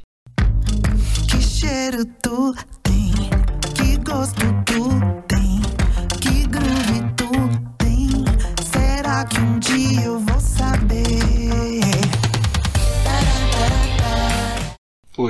Que música legal, hein, Que Thiago? música ótima. Eu Nossa. fiquei muito feliz quando eu soube que você ia botar ela no melhores da se- Ai, no gente. melhor da semana. Porque eu não ia poder colocar, porque eu achei que nada podia bater o clipe da Ludmilla pra mim. Eu achei a melhor coisa mesmo. Mas muito feliz que você botou, porque que musicão, hein, Pete? Ah, eu gostei, eu gostei. A, a Peach voltou com uma música massa, diferente, tá falando aí sobre esses novos relacionamentos que a gente tem. é, Durante a pandemia. Durante, é, durante a pandemia, mas né, esses relacionamentos modernos aí, contemporâneos, Sim. da gente, de- os contatinhos, enfim, eu acho, pronto, eu acho muito engraçado quando ela fala, platonizando a versão do que seria esse feat. Será que dá match ou não? é uma letra que você não esperaria ouvir da Pete um tempo atrás, né? Eu acho muito engraçado. Pois é. Mas, tipo, é E genial, platonizando sabe? a versão é uma coisa que Sim. bate na gente, né? E- Tipo, a gente costuma fazer isso, de Não, quando, é, quando se você o vê... boy não dá muito valor, se o boy. Não, não é nem isso. Ah, eu interpretei assim. Não, é mais da- quando você vê ali no Instagram, você olha aquele boy que você nunca viu na tua vida, você tá platonizando ali uma vontade, entendeu? Então, De mas ela, nunca diz vai pla- acontecer. mas ela diz platonizando, pla- plan- platonizando a versão. A não? versão. Então, ela platoniza a versão que o boy tem dela. Eu entendi assim. Ah, é? Eu entendi assim. Ah, não sei, sei né? A arte aqui é subjetiva. Eu amigo. achei que a versão era só pra rimar com não. Ah, a Pete não faz um negócio desse, né, minha filha? Pelo amor de Deus. A Pete, é, cada palavra ali é Ai. cuidadosamente colocada. Quem conhece Pete sabe É. disso. Quem tá ouvindo o podcast pela primeira vez, eu sou muito fã de Pete. então, a- é, achei a letra muito boa dessa música. A Sim. música eu achei ela uma é brincalhona. Brincalhona, brincalhona. bem humorada, mas fala, como Bem você disse, dos. Ela fala, como você disse, dos relacionamentos modernos. Ela diz que quis escrever sobre as músicas, sobre as relações durante o momento da pandemia. O momento que você tá aí desenvolvendo uma paquera com o crush, Sim. mas aí você não sabe quando vai conseguir vê-lo, e aí você tem que ficar ali só naquela tela. De repente um, um sexo virtual aí, uma Sim. coisa assim, sei lá. Pois é. E aí. É muito. Inter... Eu, quando eu escutei essa Porque música ela fala que escorre pelo vão do pelo vestido. vão do vestido. Ela, É. ela é, adiciona depois, mas aí fica meio subentendido uma pequena siririca. Olha, é... e quando eu ouvi a música pela primeira vez, que eu ouvi o, o refrão em si, eu fiquei, meu Deus, bissexualidade, Pete. Hum. Só que aí depois, lendo ela falando sobre a música, eu vi que ela não estava contando a história dela, ela quis contar a história de outros, Todo- sabe? de Tipo, todos. de todos nós. Então, infelizmente, não é hoje que Pete fez uma música Sim. bissexual, mas quem sabe um dia. Eu achei, ó, Pete luxo. Não, luxo, calma lá, tem o clipe ainda, Eita, né? é verdade. Que ela simplesmente está na melhor versão, na versão mais linda que eu já vi a Peach. Ela tá muito linda. Nossa, pô, aos 40 e tantos anos, na melhor das suas. Pete tem uma música chamada Desconstruindo a Amé- Amélia, em que Uhum. ela diz que hoje aos 30 é melhor que aos 18. Uhum. E hoje aos 40 ela tá melhor que os 30. Então, Ah, sim. Pete, Ela tá parabéns por essa beleza, Orgulho. por esse talento. Orgulho. Muito obrigado por servir tantas músicas É. boas para mim desde 2003. Te amo. Um beijo. E com essa declaração, eu aqui dou o meu luxo da semana. Luxíssimo também. Então, galera, só lembrando que todas as músicas que a gente comentou aqui nesse episódio, elas já estão nas playlists que você pode encontrar lá nas nossas redes sociais, arroba podcastgarota. Bora pro próximo bloco? Bora! Garota, bota o disco aí. Fala na cara, garota!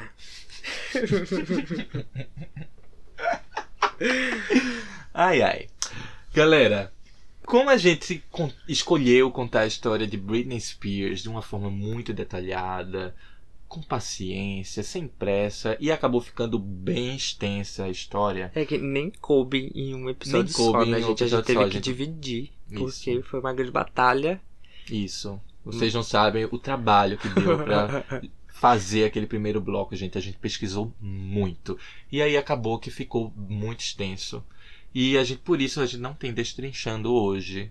Ah. Ah. Mas então, galera, relaxa que a gente promete que nos próximos episódios a gente vai dar umas indicações muito legais. A gente promete que a gente compensa vocês nos próximos episódios. E agora a gente vai ler e responder algumas perguntas e comentários que vocês mandaram sobre o nosso primeiro episódio. Isso mesmo. A primeira pergunta que a gente recebeu é do Thales Christian. Vamos ouvir. Bora. Bichas, imagina a situação. Vocês estão no meio do oceano, num bote furado, com a Sandy e a Beyoncé. E vocês têm a oportunidade de salvar uma pessoa. Quem das duas vocês salvariam? Quero saber a resposta. Olha, eu nunca achei que eu fosse ter que pensar sobre essa situação. Meu Ai, Deus meu do Deus, céu. eu tô muito curioso pra saber qual é a tua resposta, Ai, Tom. meu Deus. Eu já sei qual é a minha. Quer que eu Então, fale? Fala, fala. Tá. Eu vou. eu vou jogar a Sandy no mar. Hum. Sabe, por quê? Eu, quê? eu tenho um critério muito bem estabelecido, certo? É. Existe uma entrevista que Beyoncé deu muitos anos atrás, muitos anos, acho que foi na época do Sasha Fierce, talvez, ou antes disso, Uhum. em que o entrevistador perguntou: onde é que você quer chegar? Não, ele pergunta assim: quem é Beyoncé? Aham. E aí ela fala: uma lenda em formação. Aí o cara Hum. fica tipo: nossa, isso é um grande, uma grande coisa pra se dizer, né? Aí ela falou: eu falei informação. Ou seja, ela, é, o objetivo dela é construir uma carreira para ser uma lenda. Entendi. E ela ainda tá nesse caminho, porque ela você tá que ela chegando não é lá. ainda? Não, acho que ela é uma das artistas de hoje. E ela, ela tá é uma das ali. maiores. Ela tá morrendo ali, ela vai morrer. Ela é uma das maiores. Só que ela ainda não é uma grande lenda como Michael Jackson. Ela tá chegando lá. E eu Não, não só quero. falta morrer, né? Eu não quero interromper. Só volta a morrer. Tá, na, tá nas tuas mãos. Deixar ela morrer. Não. Meu Deus, será que eu faço isso então? Será que eu mato a Beyoncé pra ela se tornar uma lenda que ela queria Olha ser? só, eu acho Nossa, que eu não ela é- tinha parado pra pensar nisso. Nem Talvez sei. seja o caso. Porque o que eu tinha pensado é que a Sandy, por outro lado, É. já meio que fala, ah, não tem que provar mais nada pra ninguém. Eu já fiz Ela já cansada, ela tá com os pés cansada, cansados, né? Tá com os pés cansados. Então acho que eu jogaria a Sandy lá. Eu Ai. vou manter a Sandy, porque eu acho que a Beyoncé ainda pode construir um pouco mais, que vai contribuir para Entendi. a Então você que ela vai. Beyoncé. E jogo a Sandy. Eu vou jogar Ah, a Sandy. entendi. A Sandy tá agora no máximo, com o bracinho pra fora, gritando: Não tem que ser assim. e Ai, você? Então, a minha resposta é muito bosta. Por quê? Então, gente, eu salvaria a Beyoncé. Por quê? E, e deixaria a, a, a, Sandy. Afogando. É. Por quê? Porque o que é imortal Ah. não morre no final. Ai, começa. Próxima pergunta. É porque a praça é nossa. Hum. Ai, gente, sério, essa resposta foi muito bosta. Eu gostei mais da tua. É óbvio. Parabéns. Tá Brincadeira. Próxima pergunta. A próxima pergunta é de Marcos Scheiben. Bora ouvir. Oi, garota, tudo bem? Meu nome é Marcos, eu sou fã de vocês desde o primeiro episódio. Muito E eu obrigado. tenho uma pergunta hoje. Toda vez que eu viajo, toda vez que eu tô indo ficar longe de, dos meus amigos, da minha família, sempre que eu tô com saudade, assim, daquelas pessoas que eu gosto, eu boto pra tocar Let Her Go, do Passenger. E eu queria perguntar pra vocês o que, que vocês escutam e o que, que vocês me dão de dica pra escutar nesses momentos de melancolia em que a gente só queria estar abraçadinho das pessoas que a gente ama. Beijo, amo o conteúdo de vocês, amo o podcast de vocês. Ah, que fofura. Ele viu a trilha sonora, tava tocando música atrás. Então, pensando aqui, assim, eu, eu gosto. Eu, eu tenho muito é, essa coisa de ter músicas para momentos que lembram momentos e lembram pessoas. Sim, Pra todo mundo eu tenho isso. Entendi.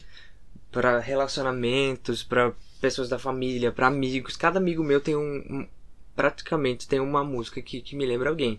Então, assim, minha resposta é meio geral. Eu não, eu não tenho uma música. Tipo assim, existe uma música que me traz muita paz, que eu considero pra mim que é a música que eu mais amo na minha vida, que é Under Pressure do Queen. Que é uma música que me conforta muito por conta de ser uma música que eu conheço desde criança, que, que, que eu gostava muito de escutar quando era criança e tal. Isso me conforta. Enfim, será que é isso? Acho que respondi. Ah, respondeu. Se você escuta isso pra aquecer sua alma, foi é, isso que ele ah, falou. é pra aquecer minha alma. É, eu escuto, é. Pronto, eu escuto. Então, eu, eu diria isso também, que eu, eu não tenho uma música que eu escuto quando eu quero sentir saudades ou quando eu estou sentindo saudades. Eu tenho músicas que me lembram pessoas, então quando eu tô com saudade de determinada pessoa, eu escuto a música que me lembra ela. Porém, eu quero fazer um adendo aqui. Quando o que morando aqui em Dublin, o que eu sinto muita falta, o que eu sinto muita saudade é de Recife, Pernambuco, minha terra natal. Nesses momentos eu tenho uma playlist. Eu tenho duas playlists, na verdade. Uma se chama Saudade de Pernambuco, que são só músicas pernambucanas, clássicas que eu amo. E tenho outra playlist que se chama Tira o meu nome da sua boca, que é uma frase icônica de um brega pernambucano. Essa playlist é feita por mim tem os melhores bregas pernambucanos de todo. E quando eu estou triste, sofrendo por Pernambuco, querendo voltar para a minha terra, eu boto essa playlistzinha, fico Uhum. bebendo uma cervejinha e É, chorando. babado. Faz tempo que eu não faço isso, mas Nossa. devo fazer em breve. Nossa, o que, que você sente quando você pensa e lembra daquela música? Ô linda, quero cantar. A última vez que eu pensei. A última vez. Dá uma dor. Dá uma dor demais. Nossa, quando no último carnaval que eu passei aqui no frio da Irlanda, do inverno da Irlanda. Era primavera já no, em fevereiro? Não sei dizer. Não, ainda não. Não, né? No inverno da Irlanda e vi todos os meus amigos curtindo o calor do carnaval e ouvindo e eles estavam ouvindo essa música, Uhum. ouvindo os outros hinos de carnaval. Nossa, não, eu é chorei. muito forte. É, é, Foi é pesado, é pesado. Foi horrível. Muita saudade de Pernambuco, tá, gente? e agora a gente vai ler alguns comentários que a gente recebeu sobre o episódio anterior. Sim, ó, o Yuri Marcel, por exemplo, ele comentou o seguinte: Como eu vim parar aqui? Eu só tenho cinco, eu só tenho seis anos. Meu primeiro LP foi o Xuxa 5, com a foto dela deitada na areia olhando pra minha alma e me chamando pro pacto. Já fiz muita mixtape gravando fita cassete da rádio também. Inclusive, uma vez no auge do deboche, liguei pra estação e pedi pra locutora parar de cantar no meio das músicas que eu queria gravar. Meu Deus, que afrontosa, né? A resposta dela é que eu não tinha nem que estar ali. e foi assim que eu criei a pirataria. Enfim, ansioso pela virada Black Mirror, em que a gente vai baixar as músicas direto no cérebro. Já o Leonardo comentou. Me diverti ouvindo o podcast. Queria dar os parabéns por começarem. Já tenho um seguidor. Ah, e graças a vocês eu finalmente entendi porque um céu que eu tive quando. Eita, um céu. Ele quis dizer um celular. Eu que não sei ler coisas escritas na internet. Porque um celular que eu tive quando eu era criança veio com o álbum inteiro do Simple Plan. Que eu amo até hoje por causa disso. Eu não entendi o porquê diabos o celular vinha com aquele álbum. Agora já entendi que foi moda da época. Foi. Foi, Léo. Era uma moda da época. Sim. Então, galera, se você quiser mandar sua pergunta pra gente, por escrito ou por áudio. A gente prefere áudio. É, gente, áudio é mais, é mais, é mais divertido, eu achei. Isso é um podcast, gente. Você pode entrar lá no t.me barra podcast garota e mandar bala. Ah, a pergunta pode ser anônima também, tá? É, se você também, se quiser. você quiser, É só tem deixar problema. claro pra gente ali na mensagem for, que você não uma pergunta quer. picante. É, se você for, for uma coisa que você não quer revelar, fazer misteriosa aqui, aí você pode dizer que é anônima, a gente vai respeitar, a gente jura. Assim, mas a gente vai saber. E também comenta lá. No nosso Instagram, Sim. o sobre esse episódio de hoje, comenta o que, é que você achou da história da acham? É. E as expectativas pro próximo, hein? Porque olha, vem paulada, viu, Bem galera? paulada, a história da Britney, ó. Aquilo foi só o começo. E é isso aí. Muito Temos. obrigado. Temos, né? Temos. O segundo episódio do Garota, bota o disco aí. Uh! Muito obrigado por ouvir até agora. Muito e obrigado, até gente. a semana que vem com a parte 2 da história de Britney Jean Beijos. Spears. Até a próxima. Yeah. Ai, ai, ai, ai, ai. thank you